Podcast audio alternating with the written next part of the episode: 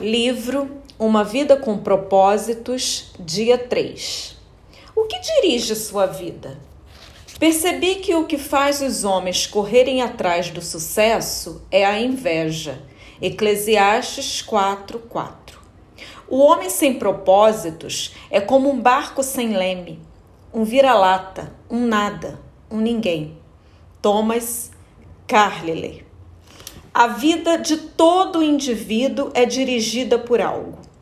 A maioria dos dicionários define o verbo dirigir como guiar, controlar, direcionar. Se você está dirigindo um carro, batendo um prego ou chutando uma bola, estará naquele momento guiando, controlando e direcionando. Que força motriz dirige sua vida? Neste exato momento, é possível que um problema, uma urgência ou o fim de um prazo determinado estejam dirigindo você. É possível que uma lembrança dolorosa, um temor ou uma crença inconsciente também o estejam dirigindo. Centenas de circunstâncias, valores e emoções podem dirigir sua vida. Eis aqui cinco dos mais comuns. Muitos são dirigidos pela culpa. Algumas pessoas passam a vida inteira fugindo do remorso e ocultando a vergonha. Dirigidas pela culpa, são manipuladas pelas lembranças. Permitem que o passado controle o futuro e frequentemente punem a si mesmas, sabotando o próprio sucesso. Quando Caim pecou, sua culpa afastou-o da presença de Deus, que disse: Você será um fugitivo errante pelo mundo. Gênesis 4:12. Esse quadro descreve a maioria das pessoas hoje em dia: andar pela vida sem propósito. Somos produto de nosso passado, mas não precisamos ser prisioneiros dele. O propósito de Deus não é restringido por nosso passado ele tornou um assassino chamado Moisés num líder e um covarde chamado Gideão num corajoso herói. E também pode fazer coisas maravilhosas com o restante de sua vida. Deus é especialista em dar às pessoas um novo começo.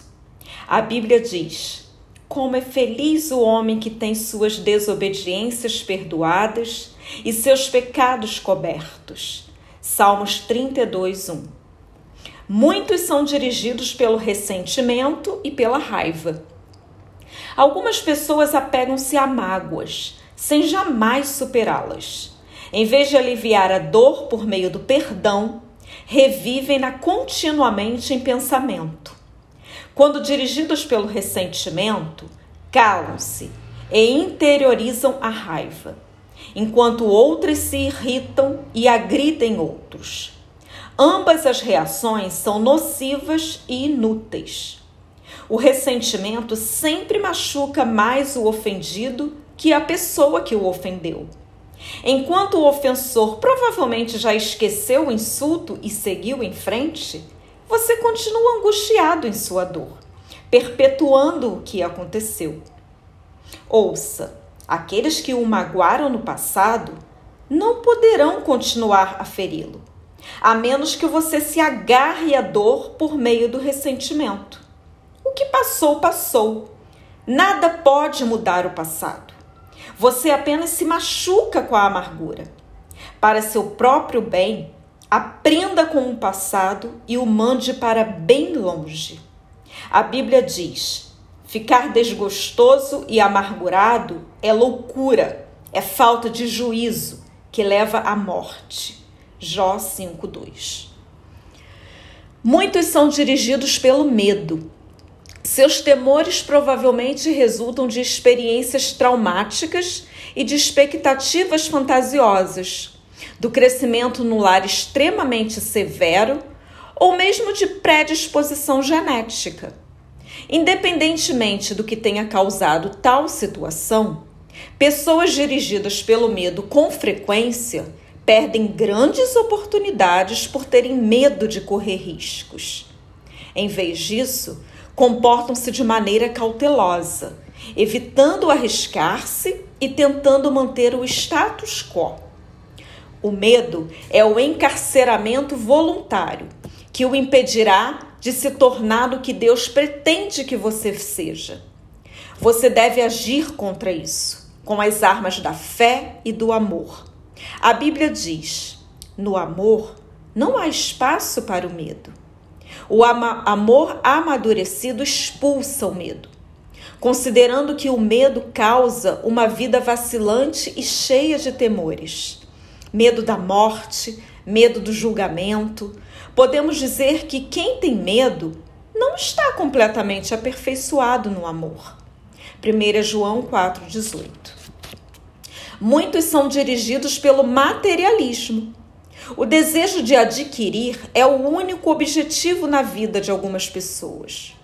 O impulso de sempre querer mais se baseia na concepção equivocada de que possuir mais me tornará mais feliz, mais importante e mais protegido.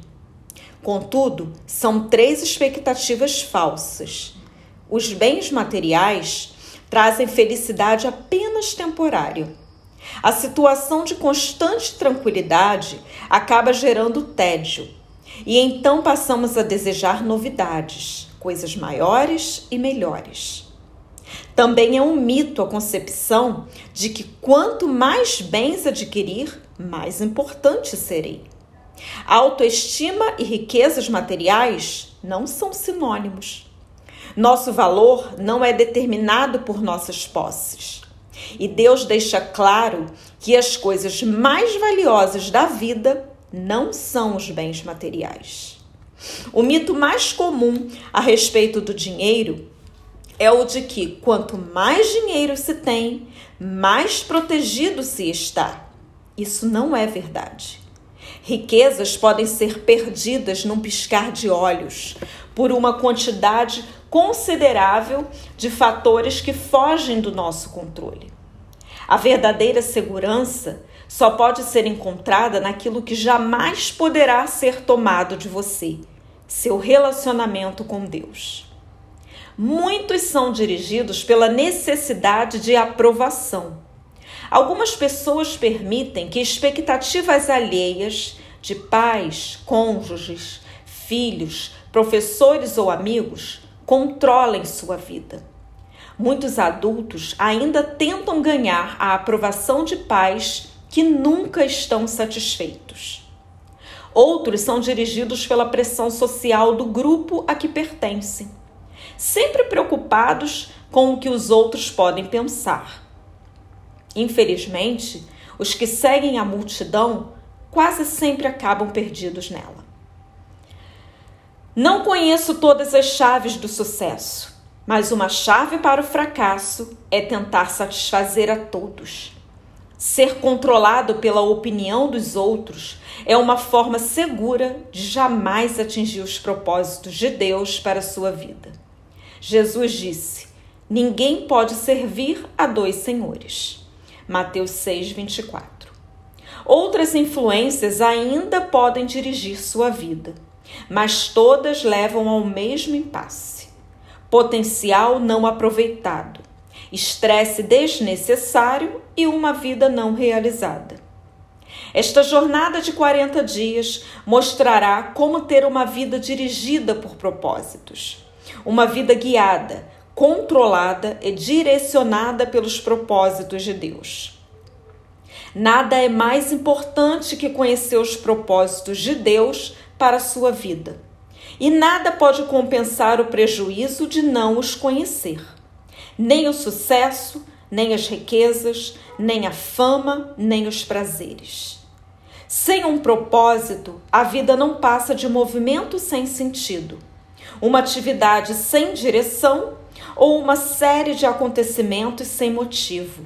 Sem um propósito, a vida é banal, mesquinha e inútil. As vantagens de uma vida dirigida por propósitos. Há cinco grandes vantagens em que se viver uma vida com propósitos. Conhecer o propósito de sua vida faz com que ela tenha sentido. Fomos feitos para alcançar algum significado na vida. Por isso, tantas pessoas recorrem a métodos questionáveis, como a astrologia e a psicologia, para descobri-lo. Quando a vida faz sentido, você pode suportar quase tudo. Do contrário, ela se tornará insuportável. Um jovem na casa dos 20 anos escreveu: Sinto-me um fracassado, pois luto para me tornar algo que nem ao menos sei o que. Tudo que sei fazer é sobreviver. Se um dia eu descobrir meu propósito, aí sim começarei a viver. Sem Deus, a vida não tem propósito. Sem um propósito, a vida não faz sentido. Sem um sentido, a vida não tem relevância nem esperança. Na Bíblia, diversas pessoas expressaram sua falta de esperança. Isaías queixou-se: Tenho me afadigado sem qualquer propósito. Tenho gastado minha força em vão e para nada. Isaías 49, 4. Jó disse: Meus dias são vazios e sem esperança. Jó 7, 6. E detesto a vida, não quero mais viver. Deixa-me em paz, pois a minha vida não vale nada. Jó 7, 16. A maior de todas as tragédias não é a morte, mas a falta de propósitos na vida. A esperança é tão essencial para a vida quanto o ar e a água. É preciso esperança para lutar. O doutor Bernie Siegel descobriu que podia prever qual dos pacientes com câncer apresentaria melhoras ao perguntar: Você quer viver até os 100 anos de idade? Os que tinham profunda noção de propósito de vida respondiam que sim, e eram aqueles com maiores probabilidades de sobrevivência. A esperança é resultado de se ter um propósito. Se você tem se sentido sem esperança, não desista. Mudanças maravilhosas acontecerão em sua vida quando você começar a viver com propósitos. Deus diz: Sei os planos que tenho para vocês, planos para o bem, não para lhes causar aflição. Eu lhes darei esperança e um futuro promissor. Jeremias 29, 11. Talvez você esteja com a sensação de estar enfrentando um problema insolúvel, mas a Bíblia diz: Deus é capaz de fazer muito mais do que nós jamais ousaríamos pedir ou mesmo imaginar infinitamente além de nossas mais sublimes orações, anseios, pensamentos ou esperanças. Efésios 3, 20. Conhecer seu propósito simplifica a vida. Ele define o que você faz e o que não faz. O propósito é o padrão pelo qual você avalia suas ações, para saber as que são essenciais e as que não são. Basta perguntar: essa ação me ajudará a cumprir o propósito de Deus para a minha vida? Sem um propósito claro, ficamos sem alicerce para fundamentar as decisões, dividir o tempo e empregar os recursos. A tendência será tomar decisões com base nas circunstâncias, nas pressões do momento ou nas variações de humor. Quem não conhece seu propósito exagera nas atividades isso causa estresse, fadiga e conflitos. É impossível fazer tudo o que as pessoas querem que você faça. Seu tempo é suficiente apenas para fazer a vontade de Deus. Se não consegue realizá-la por completo, significa que está tentando fazer mais do que Deus pretendia que fizesse. Ou possivelmente está assistindo muito programas de televisão uma vida dirigida por propósito conduz-nos a, conduz a um estilo de vida mais simples e a uma agenda mais saudável. A Bíblia diz: a vida presunçosa e cheia de pompa é uma vida vazia, mas a vida simples e sincera é uma vida plena. Provérbios 13, 7. Isso também leva à paz de espírito. Tu, ó Senhor, Das paz e prosperidade às pessoas que têm uma fé firme, às pessoas que confiam em ti. Isaías 26, 3. Conhecer seu propósito ajuda a estabelecer prioridades. Isso faz com que esforços e energias se concentrem no que é importante. Você se torna eficiente ao ser seletivo. Faz parte da natureza humana distrair-se com assuntos de menor importância. Fazemos de nossa vida um jogo. Henry David Thoreau observou que as pessoas vivem num desespero silencioso. Mas hoje, uma melhor descrição seria distração sem objetivos. Muitas pessoas são como giroscópios, rodopiando num ritmo frenético sem jamais chegar a lugar nenhum. Sem um propósito definido, você ficará mudando de rumo, de emprego, de relacionamentos e de igreja, na esperança de que cada mudança seja definitiva ou preencha o vazio em seu coração. Você pensa, talvez seja diferente desta vez. Mas isso não resolve o verdadeiro problema, que é a falta de foco e de propósito. A Bíblia diz: não se descuidem. Tentem entender o que o Senhor quer de vocês. Efésios 5,17. A capacidade de concentração pode ser verificada na luz. A luz difusa tem impacto e energia reduzidos, mas você pode concentrar o foco. Com uma lente de aumento, os raios do sol podem ser concentrados a ponto de atear fogo à grama ou a um pedaço de papel. Quando a convergência da luz é maior, como o raio laser, ela pode até cortar o aço.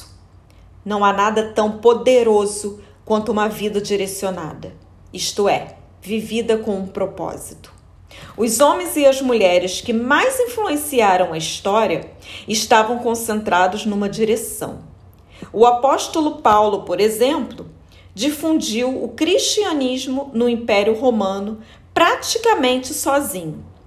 Seu segredo era uma vida direcionada.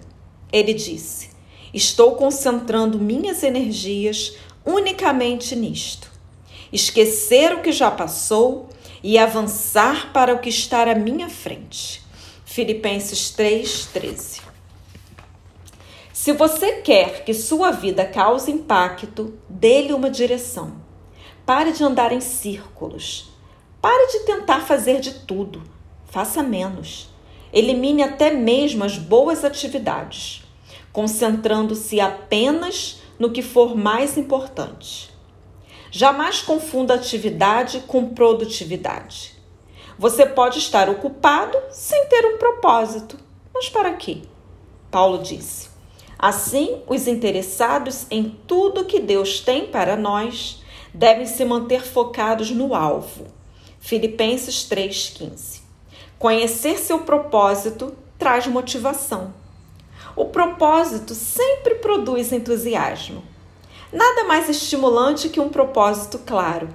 No entanto, a paixão se esvai quando falta propósito. Até mesmo levantar-se da cama se torna um fardo. Normalmente, é o trabalho sem sentido que nos esgota, consome nossa força e nos rouba o prazer, não o excesso de trabalho. George Bernard Shaw escreveu: Esta é a verdadeira alegria da vida ser usado para um propósito reconhecido por você mesmo como grandioso. Ser uma força da natureza em vez de um amontoado inconstante e egoísta de ressentimentos e lamentações, sempre reclamando que o mundo não se esforça para torná-lo feliz. Conhecer seu propósito irá prepará-lo para a eternidade. Muita gente passa a vida tentando criar um legado. Tais pessoas querem ser lembradas depois que partirem. Entretanto, o que em última análise mais importa não é o que os outros dizem sobre sua vida, mas o que Deus diz. O que as pessoas não percebem é que todas as realizações acabam sendo superadas. Recordes são quebrados, reputações são, não subsistem e homenagens são esquecidas. Na faculdade, a meta de James Dobson era ser o campeão de tênis da instituição. Ele se sentiu orgulhoso quando viu sua taça exposta no local de destaque na sala de troféus da faculdade. Anos mais tarde, alguém lhe enviou o troféu pelo correio. Eles o haviam achado numa lata de lixo durante uma reforma na escola. James disse: Um dia, todos os seus troféus serão jogados no lixo por alguém. Viver para criar um legado é um objetivo sem perspectiva. Uma, utiliza uma utilização mais sábia do tempo é construir um legado eterno. Você não foi posto neste mundo para ser lembrado. Você foi colocado aqui a fim de se preparar para a eternidade. Chegará o dia em que você estará diante de Deus e ele fará uma auditoria em sua vida um exame final, antes que você ingresse na eternidade. A Bíblia diz: lembrem-se, cada um de nós comparecerá diante do tribunal de Deus. Sim, cada um de nós terá de prestar contas de si mesmo a Deus. Romanos 14, 10. Felizmente, Deus quer que passemos no teste. Por isso, nos deu as perguntas antecipadamente. Pela Bíblia, entendemos que Deus nos fará duas perguntas fundamentais. Primeira, que você fez com meu filho Jesus Cristo? Deus não irá perguntar sobre sua formação religiosa ou visão doutrinária. O único ponto importante será: você aceitou o que Jesus fez por você? Aprendeu a amá-lo e a confiar nele? Jesus disse: eu sou o caminho, a verdade e a vida. Ninguém vem ao Pai a não ser por mim. João 14, 6. Segunda, o que você fez com o que eu lhe dei? Isto é, o que você fez com sua vida? Dádivas, talentos, oportunidades, energia, relacionamentos e recursos. Enfim, tudo que Deus deu a você. Gastou-os com você mesmo? Ou fez uso deles para os propósitos que Deus tinha para você? Prepará-lo para essas duas perguntas é o objetivo deste livro. A primeira irá determinar onde você passará a eternidade. A segunda determinará o que você fará na eternidade. Ao terminar este livro, você estará pronto para responder a essas duas perguntas. Pensando sobre meu propósito de vida. Tema para reflexão: Viver com um propósito é o caminho para a paz. Versículo para memorizar: Tu, ó Senhor, dás paz e prosperidade às pessoas que têm uma fé firme as pessoas que confiam em ti. Isaías, Isaías 26, 3. Pergunta para meditar. Na opinião de minha família e de meus amigos, o que dirige a minha vida? E qual eu desejo que seja?